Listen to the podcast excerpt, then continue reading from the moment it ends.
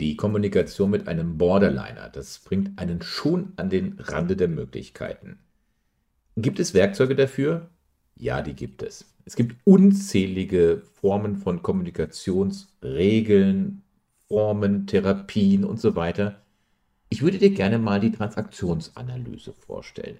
Die Transaktionsanalyse als eines der Werkzeuge, um in kritischen Momenten, wo es um die Kommunikation mit einem Borderliner geht, mit einem wütenden Menschen, mit einem Narzissten, mit wem auch immer, dass man unter schwierigen Umständen immer noch sowohl Kontenance bewahren kann, aber auch noch ein System hinter dem Angriff, hinter den Spielen der Kommunikation und, und, und noch erkennt, richtig darauf einzugehen und jetzt nicht um einen Kampf zu gewinnen.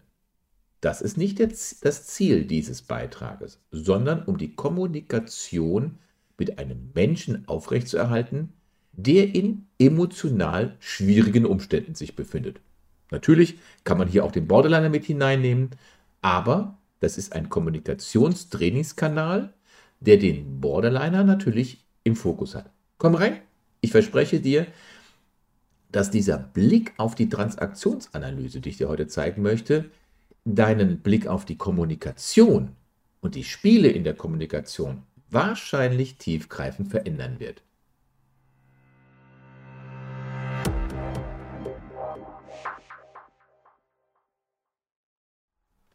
Ihr Lieben, ich danke euch für eure Zeit, die ihr euch auch für dieses Thema nehmt. Ich habe mich zwar auf das Thema vorbereitet, Kommunikation mit einem Borderliner anhand der Transaktionsanalyse und auch einen ersten, eine Einleitung, einen Überblick in die Transaktionsanalyse nach Eric Byrne zu geben. Aber weil du dir ja selber die Zeit nimmst, zeigt es, dass du dafür für das Thema Interesse hast. Wenn du dich mit diesem Thema noch tiefer auseinandersetzen möchtest, Schau dir auf meiner Webseite psychologie-hilf.de, dann kannst du bei Beziehungswissen siehst du zwei Themen. Einmal Spiele der Kommunikation. Dort werden die einzelnen Spiele von Eric Byrne aus der Praxis heraus mit dem Erwachsenen-Ich, dem Eltern-Ich und dem Kindheits-Ich sehr detailliert beschrieben. Aber der andere äh, Unterpunkt ist die Transaktionsanalyse von circa zehn verschiedenen Videos und Beiträgen, auch mit Redemanuskript, kannst du dich dort hineinlesen. Und wie kann ich es schaffen, mit Hilfe der Transaktionsanalyse selbst in schwierigsten Kommunikationslagen sagen zu können, ich bin okay und du bist okay. So viel zur Einleitung. Lass uns mal in dieses Thema gehen. Und wenn du trotz dieser vielen Videos auch noch ein persönliches Gespräch haben möchtest, schau unter info psychologie-hilf.de, schreib mich an oder geh auf meine Webseite und buch dir einen Online-Termin. Kommunikation. Was verbirgt sich hinter dem Begriff Kommunikation? Du siehst, das ist unser erstes Thema. Was ist Kommunikation? Wir haben drei Hauptbereiche. Die Kommunikation als solches, was ist das? Auch die Transaktionsanalyse TA und GFK bei Kommunikation mit F60.31. Was verbirgt sich hinter diesen Kürzeln? Und dann werden wir uns nach Eric, Eric Byrne mit den zwei grundlegenden Bereichen der Kommunikation auseinandersetzen. Der Reizhunger, Hunger nach Reizen, nach sozialen Verbindungen und der dritte Punkt, das mag sich vielleicht etwas schwierig anhören, Strukturierung der Zeit. Allein die Frage von Eric Byrne, die er immer wieder nach vorne gebracht hat, hat auch ein tolles Buch darüber geschrieben. Was sagen Sie nach dem guten Tag? Und da, da beginnt sich natürlich jeder zu fragen, ja, was sagt man dann da? Gibt es Strukturierungen? Komm rein in dieses Video. Was verbirgt sich hinter dem Begriff der Kommunikation? Wir sind mittendrin im Teil 1. Kommunikation. Das ist alles, was wir an Verständigung zwischen zwei Personen mit Hilfe von Zeichen und Sprache und allen weiteren Hilfsmitteln verstehen. Dabei benutzen wir nicht nur unsere Stimme, sondern vor allem unser Körper, unsere Gestik, unsere Mimik und manchmal auch unser Schweigen. Denn etiam tacere est respondere, Schweigen ist auch eine Antwort. Das lateinische Grundwort communicatio bedeutet nämlich Mitteilung. Kommunikare teilhaben. Und vielleicht vermutest du es ja auch, eng verwandt ist hierbei der Begriff der Kommune. Ne? Kommunikation, Kommune, mittellateinisch communis, das heißt gemeinsam, und munis entgegenkommt. Kommunikation ist also das Mittel, Ausrufezeichen, um Menschen miteinander in Verbindung zu bringen. Und wir können die Kommunikation jetzt in zwei große Bereiche unterteilen. Das ist zum einen die soziale Verbindung mit anderen und Kommunikation ist auch eine Strukturierung der Zeit im Umgang mit anderen Personen. Ich hatte es eben gerade erwähnt, Eric Byrne hatte ein tolles Buch darüber geschrieben. Was sagen wir, nachdem wir guten Tag gesagt haben? Da geht es um die Technik der Strukturierung der Zeit. Wir werden diese beiden Punkte nun in diesem und in weiteren Beiträgen der Transaktionsanalyse einmal etwas tiefer unter die Lupe nehmen. Und dieser Kanal, der hat es sich ja nicht nur zum Ziel gesetzt, ähm, über Borderline zu sprechen, über Persönlichkeitsbildung, sondern ich möchte alle mir zur Verfügung stehende Quellen nutzen, um ein vernünftiges Umgangs-, ein vernünftiges Kommunikationskonzept für Menschen mit einer, ganz wichtig, instabilen Persönlichkeit zu entwickeln. Das ist ganz wichtig, instabile Persönlichkeit. ICD-10 lässt grüßen. Aber was meine ich damit? Der Grund hierfür, für, diese, für diesen Kanal, ist recht einfach.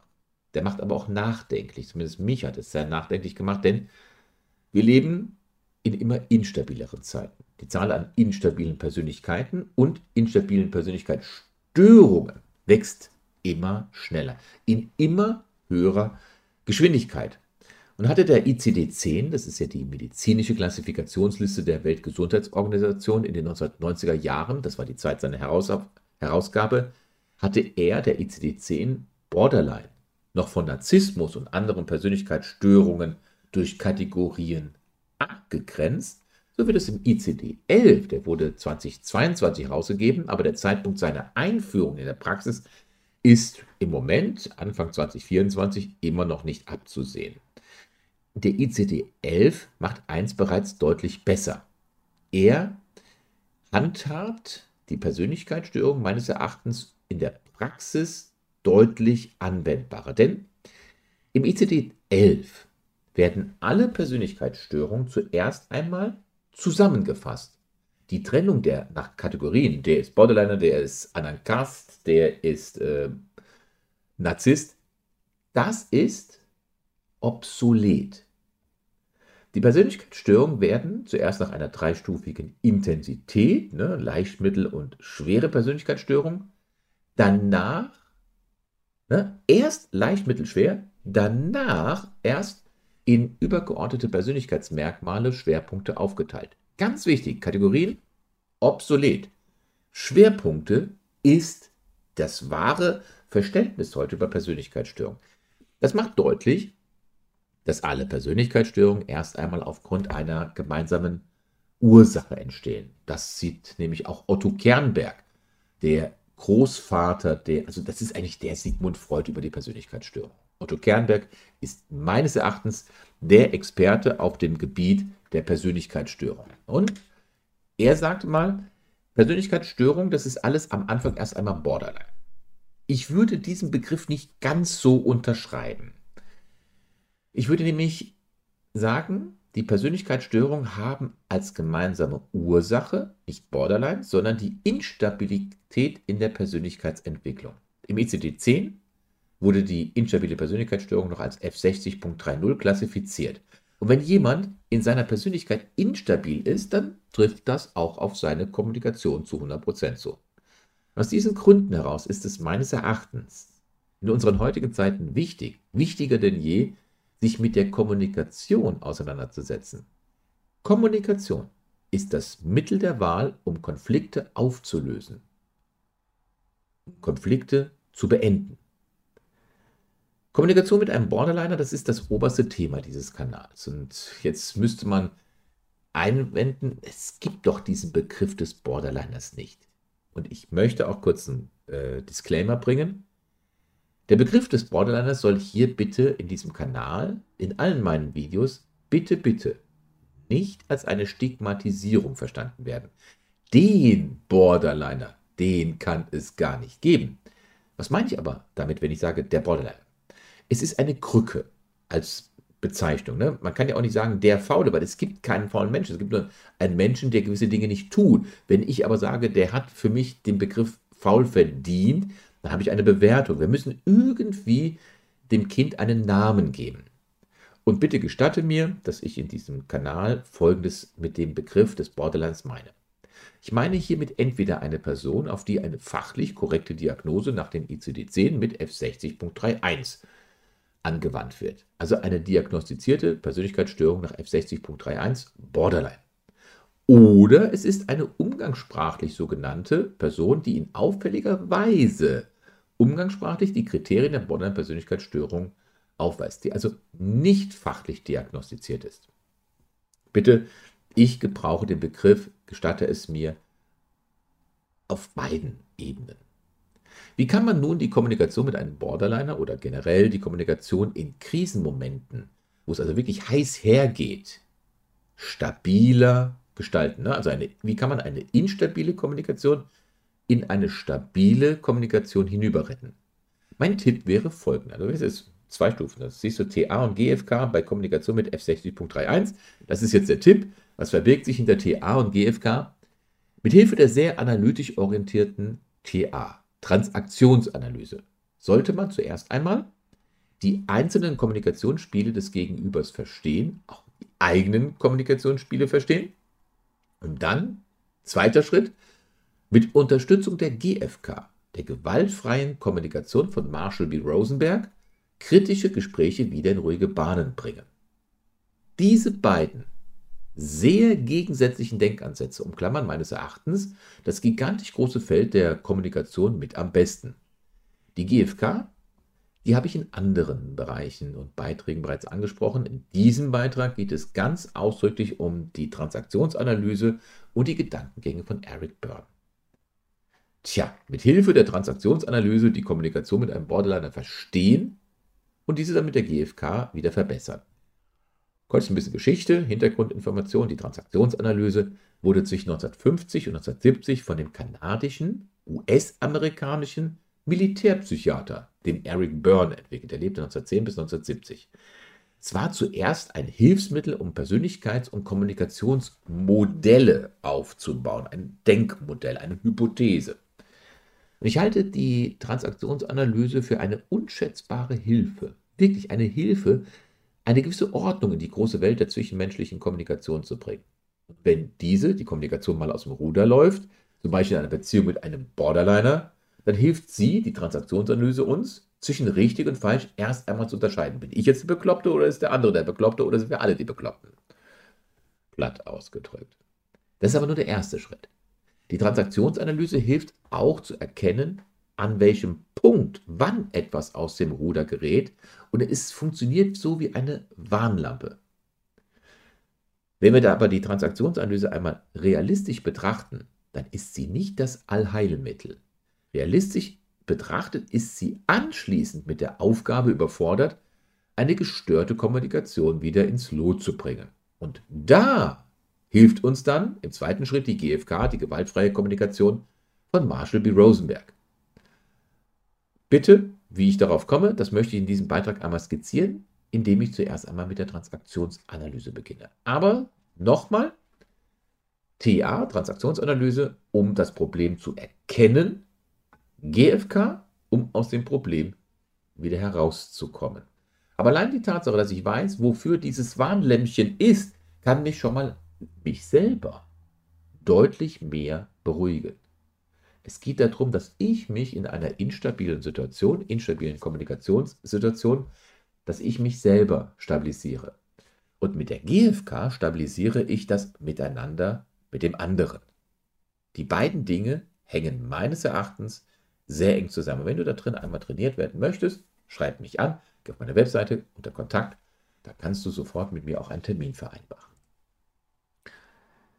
So, auch wenn die Transaktionsanalyse in sich sehr kühl, sehr nüchtern, sehr systematisch strukturiert an das Thema Kommunikation herangeht, die Transaktionsanalyse übersieht nicht, dass hier immer noch Menschen mit ganz menschlichen Bedürfnissen kommunizieren.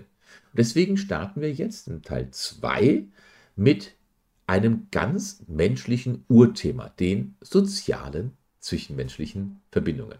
Es geht um den Reizhunger. Den Reizhunger nach sozialen Verbindungen äh, Verbindungen. Wir werden zwei Reiz, also zwei Arten von Hunger besprechen. Wir haben am Anfang schon gesagt, den Hunger nach Reizen und den Hunger nach einer Strukturierung. Teil 2. Reizhunger nach sozialen Verbindungen. Alle zwischenmenschlichen Verbindungen, alle, haben eins miteinander gemeinsam. Sie stillen den Reizhunger. Was ist das? Ein Reizhunger. Studien, Forschungen, Überlegungen zeigen immer wieder, dass Kinder, die aus welchen Gründen auch immer, über längere Zeit auf körperliche Berührung oder andere Zärtlichkeiten verzichten mussten, deutlich häufiger und auch deutlich länger als andere Kinder krank werden. Und diese sogenannten emotionellen Deprivationen können sogar Folgen bis hin zum Tod haben. Dieser Begriff des Reizhungers zeigt, dass unsere wichtigsten Reizfaktoren von einer körperlichen Intimität, einer sanften Berührung, einem Kuscheln und Streicheln ausgehen. Das ist eine Tatsache, die nicht nur im Labor, also Klammer auf, siehe die Forschung von Michael Meany von der McGill-Universität in Montreal, sondern vor allem im täglichen Leben zu beobachten sind. Und nicht nur Kinder haben diesen Hunger nach Oxytocin, dem Bindungshormon. Auch Erwachsene können eine sensorische Deprivation, das ist ein Verlust, das ist ein Mangel an körperlichen Reizen, erleiden und das hat dann die Folge von Psychosen und anderen Störungen.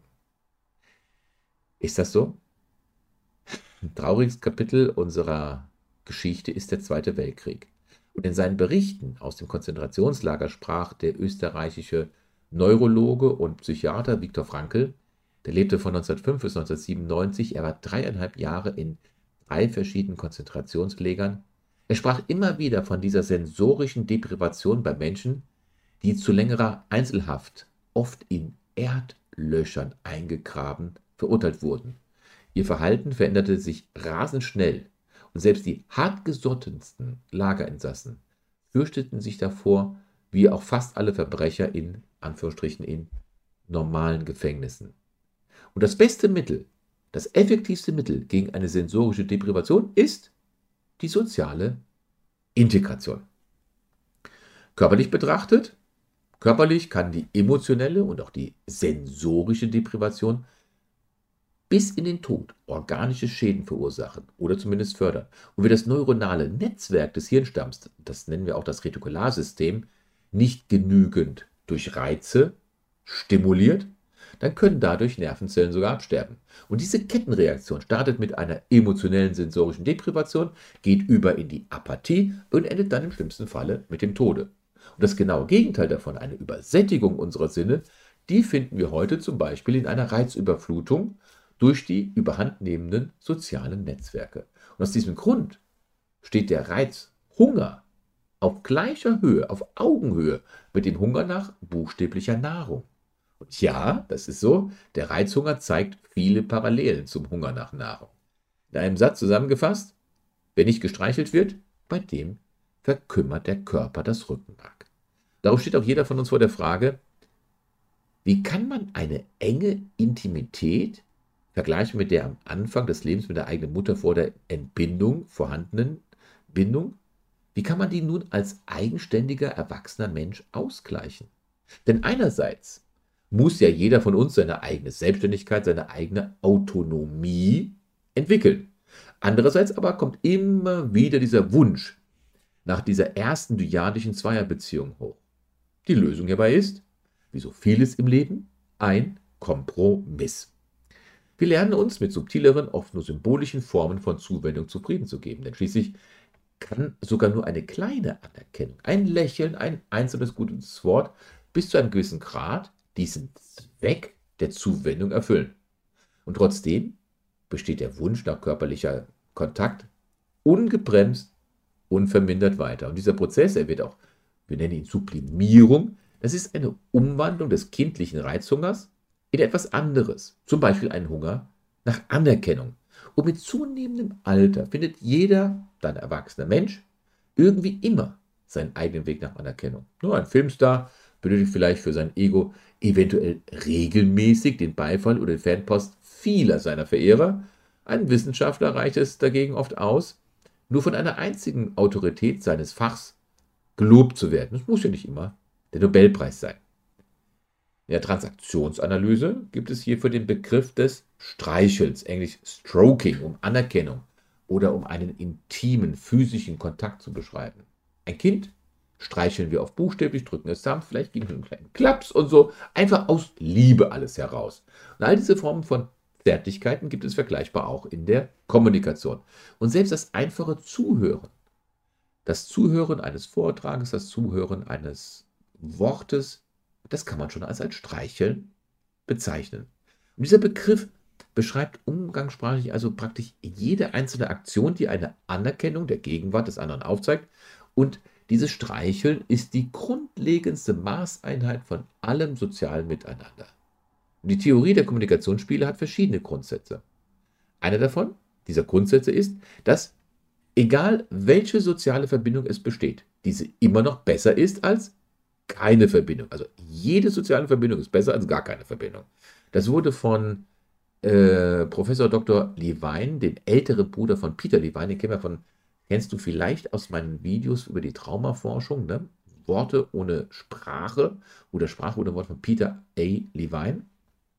Also ein älterer Bruder ähm, hat in einigen interessanten Tierversuchen mit Ratten im Jahr 1957 nachgewiesen, dieser Test heißt, kannst du nachgoogeln unter Handling and Gentling von Ratten, wurde nachgewiesen, dass allein dadurch, dass man sich mit den Tieren, wie dem Test 20 Tage lang, intensiv abgab, dass man allein durch diese Zuwendung nicht nur die physisch-geistige und emotionelle Entwicklung, sondern auch die biologischen Vorgänge im Gehirn und auch die schnellere Reifung der Hypophysen neben deren Achse, das ist unsere Stressachse, günstig beeinflusst hat.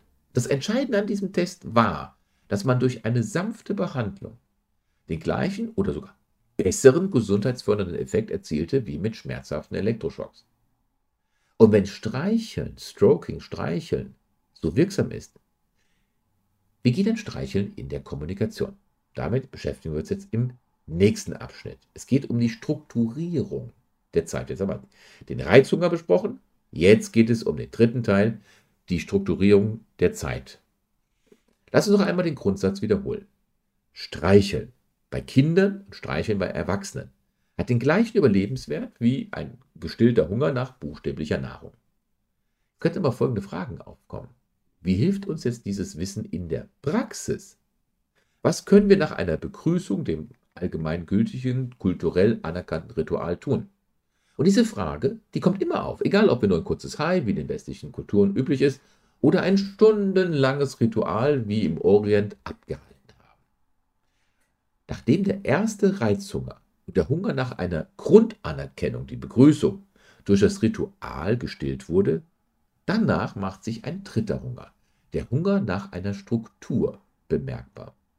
Und für viele Menschen ist dieser Hunger nach Struktur, ist deswegen eine unstrukturierte Zeitspanne, in der alle schweigen, keinem was Besseres einfällt, als zu fragen, warum, ich habe mal eine dumme Frage rausgesucht, zum Beispiel, warum sind Pizzaschachteln eckig, wenn die Pizza doch rund ist? Wenn einem nichts Dümmeres mehr einfällt und alle sonst schweigen, ist diese unstrukturierte Zeitspanne auf einmal mehr als unangenehm. Und deshalb besteht ein grundlegendes Problem aller Menschen darin, wie man den nächsten Moment, den kommenden Tag, den Rest des Lebens strukturieren können oder sollte. Und die Lösung hierin besteht darin, dass man sich gegenseitig bei der Bewältigung dieses Projekts der Zeitstrukturierung hilft, und zwar durch eine strukturelle zwischenmenschliche Kommunikation. Das passiert automatisch. Und die Strukturierung der Kommunikation, die könnte man in drei Ebenen einer Sprachprogrammierung vergleichen. Eine materielle, eine soziale und eine individuelle Programmierung. Materiell, sozial, individuelle. Die erste, die grundlegendste Methode der Zeitstrukturierung ist die Unternehmung, das ist die Tätigkeit. In ihr setzen wir uns mit den realen Dingen, mit dem, was begreifbar ist, auseinander. Man könnte es zwar auch Arbeit nennen, ja, ja, aber besser ist, wir bleiben bei dem Begriff der Tätigkeit. Denn Arbeit ist in diesem Zusammenhang nicht ganz so passend, denn die Sozialpsychiatrie und auch die verschiedenen sozialen Verbindungen werden alle als eine gewisse Form von Arbeit bezeichnet und allein dadurch könnte man so ein bisschen durcheinander kommen. Also die materielle Programmierung. Die materielle Programmierung, das ist die Auseinandersetzung mit der äußeren Welt, mit dem, was real ist, begreifbar ist. Und auch wenn das so auf den ersten Blick, das Begreifbare, so ein Dachstuhl, Steine kloppen, nichts mit Kommunikation zu tun hat, aber es ist das Sprungbrett für ein Streicheln, für eine Anerkennung oder einfach alle anderen Formen sozialer Verbindungen. Die materielle Programmierung dient im Grunde genommen einzig und allein der reinen Übermittlung von Informationen. Hatte eben gerade Dachstuhl genommen. Nehmen wir dazu das Beispiel eines Zimmermanns. Ein Dachstuhl wird aufgerichtet und bei dieser Arbeit müssen eine ganze Reihe von Messungen, von Schätzungen durchgeführt werden. Und daraus ergeben sich weitere, unzählige Sozialkontakte mit dem Ziel, dem Aufbau des Dachstuhls. Der Aufbau des Dachstuhls ist dem dann untergeordnet. Also nein, das ist das erste Ziel, aber die Sozialkontakte sind dem untergeordnet. Aber sie sind dann in un, äh, große, also in unbeschreiblicher Menge vorhanden. Und deswegen ist die materielle Programmierung die erste und wichtigste Basis. Dann kommt die soziale Programmierung. Sie dient einem rituellen oder einem halbrituellen Höflichkeitsaustausch. Gute Kinderstube, könnte man das sagen. Überall auf der Welt versuchen Eltern ihren Kindern gute Manieren beizubringen. Das sind so einfache Regeln wie, wie sagt man richtig guten Tag, was tut man in der Öffentlichkeit und was tut man in der Öffentlichkeit nicht. Wie spricht man jemanden richtig an? Wie zeigt man Trauer und Zurückhaltung? Auch ganz unterschiedlich auf dieser Welt. Trauer und Zurückhaltung in den Einzelkulturen ganz, ganz, ganz, ganz große Unterschiede von Norden nach Süden. Ganz, könnte es nicht größer sein. Und welche Themen kann man in der Öffentlichkeit ansprechen und welche sind tabu? Und diese Verhaltensnormen haben manchmal weltweite Gültigkeit oder sind auch manchmal regional nur begrenzt anwendbar. In vielen Ländern schenkt man zum Beispiel einer Gastgeberin Blumen. Ganz klar, aber in Russland muss man immer darauf achten, dass hier nur Blumen in ungerader Zahl verschenkt werden. Denn hat der Strauß auf einmal eine gerade Anzahl von Blumen, ist es doof, denn der gehört zu einer Beerdigung und nicht zu einer Einladung. Nimmt man das Besteck zum Essen? In Indien isst man in der Regel mit den Händen, aber aufgepasst, bitte nicht mit der linken Hand.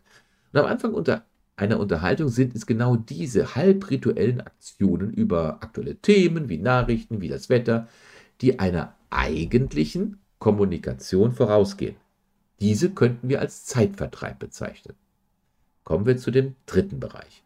Lernen sich die Leute in einer Unterhaltung dann immer besser kennen, dann kommt langsam, aber sicher die dritte Programmierung, die individuelle Programmierung mit den verschiedenen Episoden hinzu. Schaut man nur oberflächlich hin, dann wirken diese Episoden zufällig, spontan. Wer aber genauer hinsieht, der kann erkennen, sehen, dass sie sich an festen Strukturmodellen orientieren, die für eine Auswahl, für eine Klassifizierung verbindlich sind und dass ihr Verlauf scheinbar unsichtbaren, aber doch vorhandenen Grenzen und nicht ausgesprochenen Regeln folgen. Diese Spielregeln sind erstmal unsichtbar. Aber aufgepasst, nur so lange unsichtbar, wie sie sich, egal ob in freundschaftlicher oder feindlicher Absicht, innerhalb gültiger Regeln abspielen. Innerhalb gültiger kultureller Regeln. Solange sind sie unsichtbar, solange werden die Regeln nicht aufgezeigt. Aber wehe, wehe, wehe, wenn sich jemand mal über diese Regeln hinwegsetzt. Sofort erheben sich alle Spielteilnehmer symbolisch mit dem moralischen Zeigefinger und rufen faul. Heute würden wir das ein Moralisieren nennen. Diese Episodenfolgen, die im Gegensatz zum Zeitvertreib mehr auf individueller als auf sozialer Programmierung basieren, diese können wir dann als die eigentlichen Spiele bezeichnen. Spiele sind also Episodenfolgen. Kein Zeitvertreib, kein Ritual, es sind Episodenfolgen. Sie sind Teil unseres gesamten Lebens und wir finden sie sowohl im kleinen Familienleben, aber auch im Zusammenleben innerhalb, außerhalb, miteinander großer sozialer Organisationen. Ich weiß, der Begriff des Spiels, das ist ein bisschen verwirrend. Denn diese Spiele in der Kommunikation können, müssen aber kein Vergnügen sein. Die hierbei bestätigten Spielpartner können müssen aber nicht heftig äh, ernsthaft engagiert sein. Das kann man bei jedem Fußballspiel beobachten. Da liegen Vergnügen und Verbissenheit oft eng mit beieinander. Und diese Art von Spielen haben viel mit Wett, mit Brett und anderen Spielformen gemeinsam, weil auch sie kritische bis zu gefährlichen, lebensgefährlichen Folgen haben können. Und deswegen ist es durchaus nicht verkehrt, es ist angebracht, solche Verhaltensweisen wie, ich denke jetzt an Suizidalität, Alkoholismus Drogenkonsum, Kriminalität, Schizophrenie oder Narzissmus ebenfalls in eine Form von, aufgepasst, Spiele zu bezeichnen. Denn das wichtigste Merkmal von Spielen ist, sie haben Regeln, denen sie unterliegen. Es sind nicht die Emotionen, die sie begleiten, also nicht das Vergnügen. Spiele unterliegen Regeln. Das wird zum Beispiel dadurch sichtbar, wenn nicht geduldete zur Schaustellung von Emotionen oder andere Regelverstößen von anderen mit Sanktionen bezeichnet werden. Es ist egal, ob ein Spiel Vergnügen bereitet oder bitter ernst bis zum Tod gespielt wird. Entscheidend sind nur die Regeln und die Sanktionen der Gesellschaft, wenn die gültigen Regeln missachtet werden. Vergnügen ist nicht das Thema bei Spielen. Regel, Regel, Regel.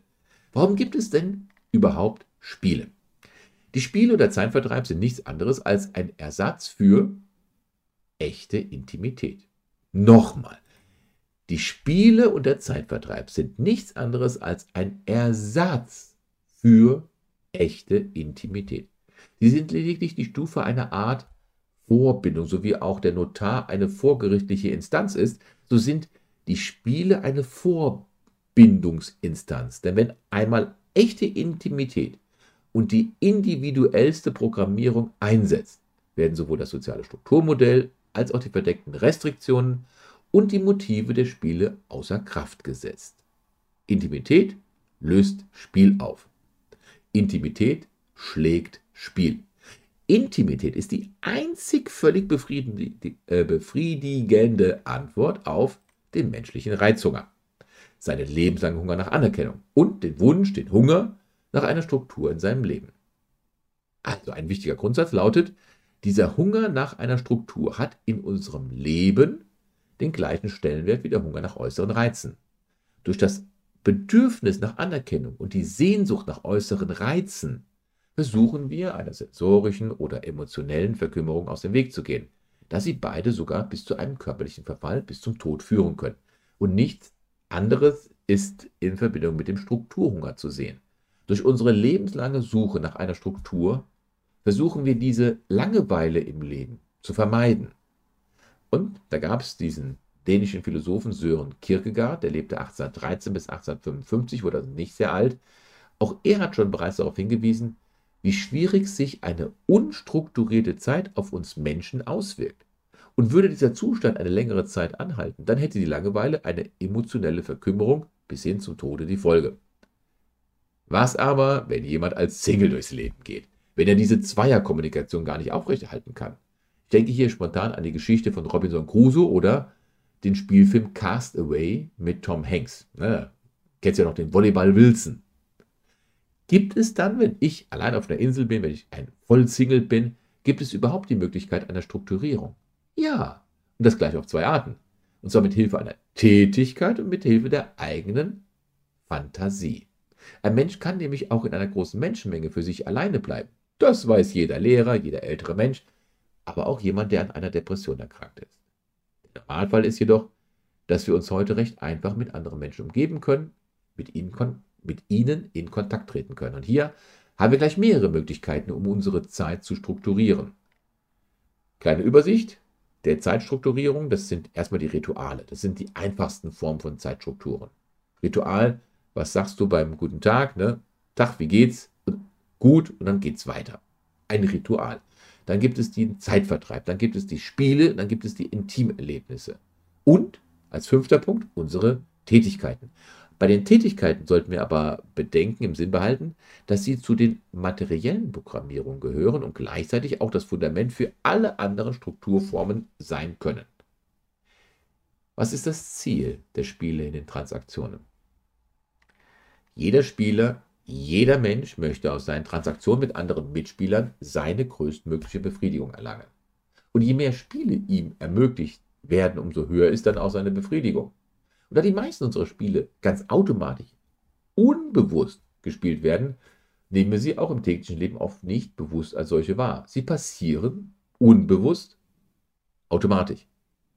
Viele der Spiele sind deshalb auch nur schwer als Spiele erkennbar, da man mit Spielen doch irgendwie doch noch diese Emotion, dieses Vergnügen in Verbindung bringt.